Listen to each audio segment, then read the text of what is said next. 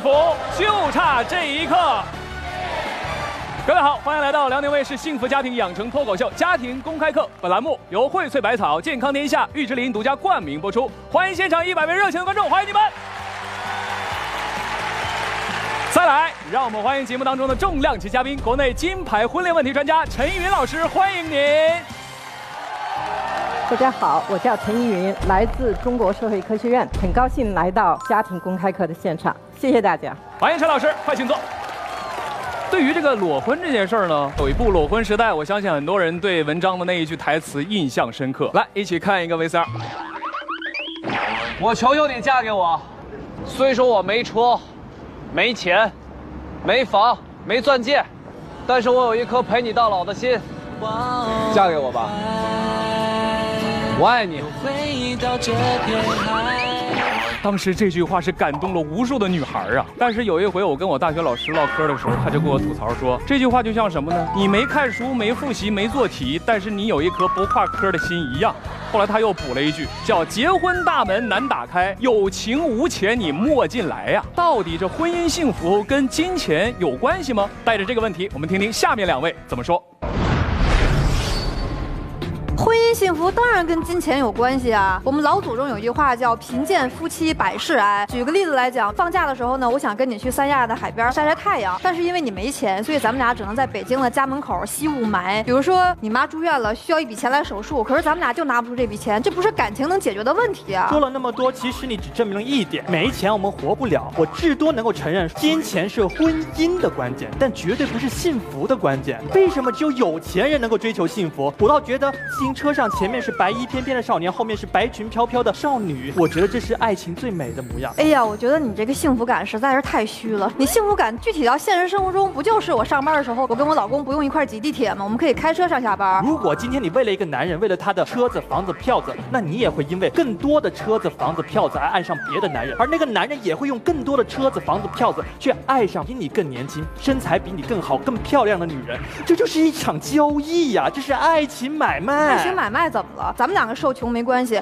我愿意跟你吃糠咽菜，我愿意天天给你吸雾霾。但是咱们俩的下一代呢？孩子怎么办？但是我希望我们能够一起奔着幸福的方向，一起努力赚钱。即使赚不到钱，咱们在门口吸吸雾霾也是一种浪漫，也是一种浪漫。可是我真的想要那个包哎，要不要给我买？过两年给我买吧。回家去。好，谢谢谢谢两位。公说公有理，母说不是婆说婆有理。这样吧，我们假设婚姻幸福有三大要素：金钱、外表、人品。大家觉得这三大要素哪个是最重要的？金钱最重要的，请举手。你来说说吧，为什么会认为金钱最重要？如果说没有金钱的话，什么事情都做不了。你现在结婚了吗？没有结婚。找到对象了吗？找到了。你老公有钱吗？没钱。那你为什么要举手？准备换下一个呢。尽量别让你老公看这期节目哈。你来说说吧，为什么是金钱？来，我觉得钱虽然不是万能的，但是没有钱却是万万不能的。你有钱吗？没钱。但看你的长相，应该是不愁钱花。我也挺愁钱的。愁钱的话，就坐到女人旁边。你看你坐两个旁边老爷们儿是吧？觉得外表重要的，请举手。你为什么觉得外表是最重要的？我认为外表是为了下一代。我这一代是不好了，我想下一代基因好点。漂亮。最后一个觉得人品重要的，请举手。来，这小伙子，你说一说。你的人品好的话，金钱不是问题。一个再丑的人，相处的时间长了，他的人品好，外表也就不那么重要了。好，好，谢谢，谢谢，谢谢。看来呢，大家都有自己的内心的喜好。这个裸婚难道就不能够幸福吗？陈老师，这个问题您怎么看？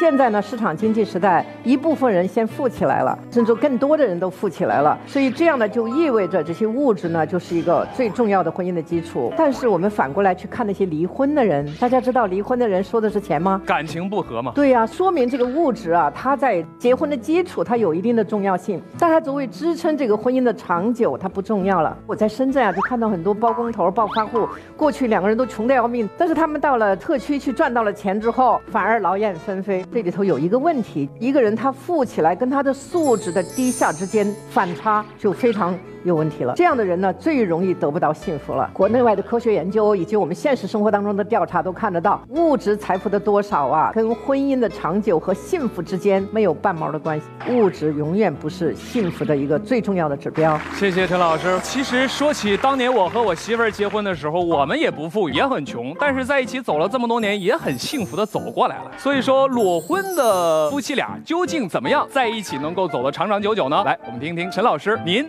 怎么看？每个裸婚开始的朋友，他们的婚姻基础是未尝不好，但是呢，如果后来不努力、不长进、不去想办法使自己的生活得到改善，这样的人的话，就算当初妻子跟了你，后来他可能会离你而去。裸婚的朋友呢，也还是需要在与时俱进的建设好自己的家，让自己慢慢慢慢生活也能够忧郁改善。我觉得这也是对婚姻有好处的。谢谢陈老师，送给大家一句话：婚姻不能光看钱，裸婚也能笑开颜。事实上，据2013年《新快报》一项对中国男女结婚态度的调查，对于婚姻的必要条件，百分之三十五的女性认为是性格合适，百分之二十七认为是感情基础，百分之二十六认为是男人的独立赚钱能力，只有百分之六的女性认为是房车等硬件设备。显然，比起钱来，合适的性格和感情基础才是女人最想要的。那么，哪些性格是我们女人最欣赏的呢？据一项街头采访，女人普遍对有上进心、有内涵、有责任心、有才华、有幽默感的男性情有独钟，并对积极乐观、热爱生活、亲切有爱心的男性有好感。哎呀，说起我和我媳妇儿结婚这么多年，我们俩一直很恩爱，走到街头都会手拉着手，彼此不松开。我朋友看见了非常羡慕，说文杰啊，你们俩真是太恩爱了。我说我哪舍得撒呀？我要一松手，他撒丫子就撩，拔腿就跑了，进店里去买东西了。我可不舍得撒手。说到这儿，忽然又想起我的同学大米了，他的爷爷奶奶结婚六十年往上了。大米有一天就问他爷爷：爷爷，你说你跟我奶怎么那么恩爱呢？结婚这么多年了，怎么还宝贝宝贝的叫着你？嘘，别吵吵！我十年前就忘你奶叫啥名了。啊，你说说啊，你看爷爷奶奶多恩爱，都忘记叫什么名了，这一辈子也过来了。话又说回来，你说我们的祖辈们风风雨雨这么多年都过来了，没有什么能够阻挡他们前进的脚步。那究竟是什么样的秘密，能够让我们祖祖辈辈、爷爷奶奶那一辈的婚姻过得这么长久呢？陈老师，这个问题您怎么看？那个年代有几个主要的外在的约束力非常的强，第一个约束力就是经济，因为那个时候两个人一旦结婚，便要相依为命，养家活口，谁也离不开谁。所以我们可以说那个时候的婚姻叫做经济合作社。那另外呢一条纽带就是生育，所以我们可以叫做生育共同体。你看那个时候一对夫妻要生好多孩子呀，像我的父母他们结婚之后接二连三生了六个孩子，我从小就听他们吵架，但是呢没听说他们要离婚呢。所以说吵吵闹闹几。十年到头还是好姻缘，所以经济合作社、生育共同体是基本的传统婚姻的支柱。那再加上呢，那个时候社会比较封闭哈，人们的观念呢，确实是觉得不能离婚。我记得那时候我们楼上有一个离婚的，全院子的人都觉得他们家出了大事儿了，说这个女人是搞破鞋的，所以我们大家都再也不跟那个女主人说话了。所以说这些原因，而不是说那时候婚姻真的比现在幸福美满，这不是科学的看法。谢谢陈老师。说到这儿，我忽然想起最近有一部非常火的。电视剧叫《离婚律师》，这其中有两个律师啊，就为了这些客户们的离婚的纠纷问题呢，忙得不不可开交。我现在手里有一组数据，大家一起来分享一下：五零后离婚率百分之四，七零后的离婚率百分之十三点七，八零后的离婚率是百分之十九，九零后的离婚率呢百分之二十五。所以现在婚姻已经到了一种举步维艰的地步。陈老师，这个问题您怎么看？这就涉及到现在的青年人的婚姻。你们想想，如果不是像爷爷奶奶那样靠一个经济合作社、生育共同体去维持婚姻，那靠什么呢？情感。那个情感后边就有很复杂的因素了，比如说心理的和谐呀，就是亲密关系里边他需要沟通，两个人互相去做心理的急救、心理的按摩，互为心理医生。婚姻呢，它应该是温馨的港湾、沙漠的绿洲、一个冷酷世界的避风港。另外呢，现在的婚姻文化的要求也很重要。我记得有一个男士来跟我咨询。他说我那个老婆长得也不错，家务事儿做的也也还可以。就是一样叫我受不了，内存不够，版本太低。所以说这个文化，说两个人的价值观念呐，两个人有没有共同的生活情绪啊？其实这个在谈恋爱的过程当中，时间长一点，我们可以发现价值观的不同、矛盾冲突呢，其实导致了太多的恋人分手和夫妻反目。其实我主要是希望年轻的朋友，我们要建立的婚姻不可能是爷爷奶奶那辈的婚姻，那怎么办？那我们就要学习婚姻家庭的知识。你看我们这个家庭公开课，其实就是希望通过我们这个节目呢，星星。点点吧，择偶、婚姻、家庭经营，甚至将来我们还要做教育孩子这样的功课。我希望所有的没有结婚的朋友，在结婚之前都能知道这些真理的话，那我们准备好去做夫妻、做父母。谢谢陈老师，陈老师循循善诱，良苦用心啊。其实总结开来就是白头偕老不简单，与时俱进能过关呐。现如今呢，社会越来越开放，思想越来越奔放，观念也是越来越豪放。有人说了，结婚风险高，试婚是好招啊。那有人就不明白了，试婚跟同居有什么区别呢？其实说白了，试婚就是以结婚为目的的同居。对于这么新潮的想法，我们观众朋友是什么样的观点呢？我们不妨走上街头，一起听听大家的意见。现在的话可能会考虑，还得看就是把握程度吧。我赞成，比较好。不合适，我觉得还是可以的。试婚确实。会给婚姻带来一定的保障，减少离婚率吗？试婚它有一个磨合，为一个真正的这婚姻的含金量提供一个表保障也好。婚姻是人生的一件大事，怎么能试试呢？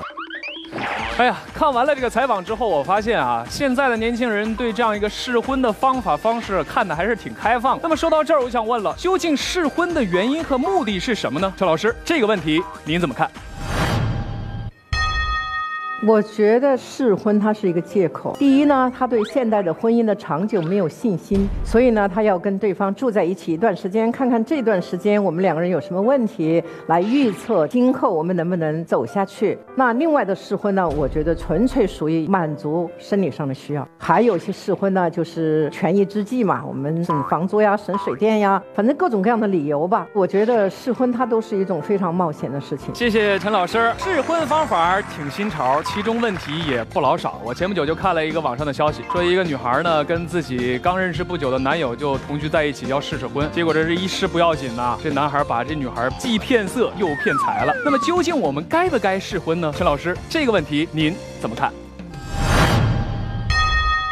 实际上，我们现在看到，就在所谓的试婚期间，那发生意外的情况，比如说女朋友意外怀孕流产呀，或者是有一方又发现了相见恨晚的他对这个女朋友或者男朋友冷漠啦、疏远啦，那引发了很多矛盾冲突。所以我觉得这种风险，无论是生理上的、情感上的风险呢，还都是比较大。所以我觉得，与其去试婚呢。不如说用这个试婚的期间，我们去加强对婚姻家庭的真正的了解。你看我们那些金婚银婚钻石婚，你去问问他们有没有试过？其实没有试过。好婚姻是经营出来的，不是试出来的。谢谢。接下来进入我们课间回答时间。陈老师你好，我男朋友没车没房，但是有一颗爱我的心，我应该嫁给他吗？那如果你也有一颗爱他的心，就可以嫁给他了。我跟我老公已经结婚十年了，可是我突然发现他好像出轨了，那我应不应该和他离婚啊？如果真有出轨行为的话，我就是首先要晓之以理，动之以情，心病还要心来治啊。我和我的老公不想要孩子，父母不同意怎么办？生儿育女啊，是一个人生命上辉煌的篇章。生了孩子，做了父母的男女真正的成熟。我是北方人，我女朋友是南方人，生活习惯上有很多不同，我应该和她结婚吗？生活习惯，我认为根本就不是问题。我发现我的闺蜜好像在和我的男朋友暧昧，请问我该怎么办呢？我希望那些有男朋友的女士，经常要和有男朋友的闺蜜去见面，别给那些没有男朋友的闺蜜一次相亲的机会。谢谢。锁定家庭公开课，幸福美满真欢乐。各位，您这里收看到的依然是由荟萃百草、健康天下、玉之林独家冠名播出的家庭公开课。感谢陈老师的分享，也谢谢各位的陪伴。希望大家在每周二至周五晚上的二十一点五十分，一定要锁定辽宁卫视。感谢各位的陪伴，我们下期不见不散。